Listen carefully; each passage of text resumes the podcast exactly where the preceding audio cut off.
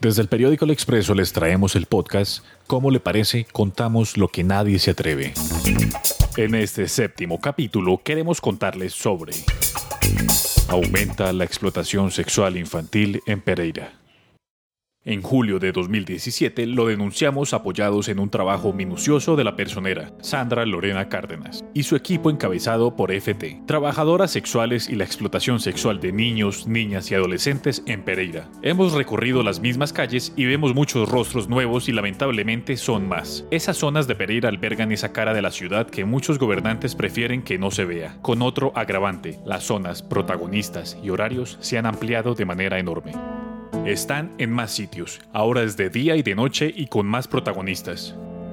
Plaza de Bolívar, Parque del Lago, Parque de la Libertad, carrera séptima y octava entre calles 12 y 35, calle 12 entre carreras novena y décima, bajo el viaducto César Gaviria por la sexta, puentes de la novena y 10 con ferrocarril y esquina de la carrera novena con calle 16, a partir de las 11 y media de la noche hasta las 3.30 de la madrugada, con el agravante de que ahora los vemos desde las 10 de la mañana en el lago, Plaza de Bolívar, Parque de la Libertad y Puentes de la Novena. En el día deambulan niños, niñas, adolescentes y mujeres adultas. Los días viernes y sábado, entre las 11 de la noche y las 4 de la madrugada, se vieron hasta 90 niños, niñas y adolescentes.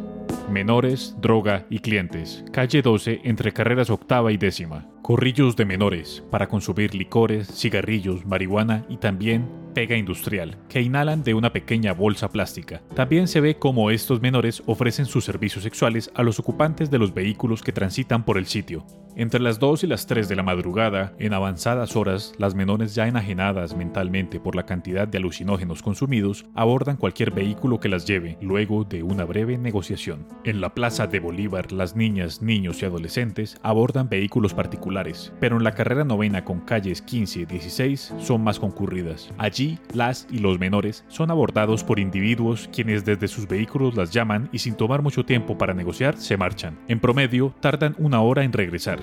Hasta tres servicios logran en una noche las menores. Ropa escasa y ligera es el atractivo para que a pesar del frío de la madrugada muestren sus cuerpos a los clientes que pagan por un ratico entre 50 mil y 15 mil pesos. Algunas son llevadas a fiestas particulares, moteles, residencias del sector o en los mismos vehículos.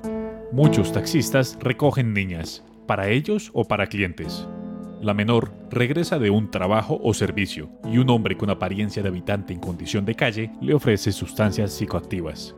De la investigación realizada en 2017 y lo visto en estas semanas por nuestro equipo, el único cambio ha sido el aumento de niños, niñas y adolescentes y de las zonas de confluencia y no es solo de noche. En el día, menores de hasta 10 años de edad empiezan vendiendo su cuerpo por una invitación a fincas por fines de semana, para comprar el celular de moda o ropa de marca. Luego caen en el vicio y pierden el control para terminar en las calles y volviendo habitual las residencias de la calle 12 y del centro de la ciudad.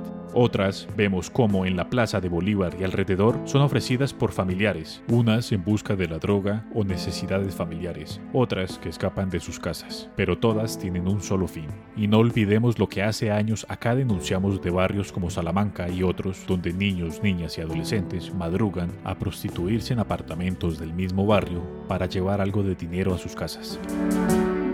Esta es una investigación realizada por Álvaro William López,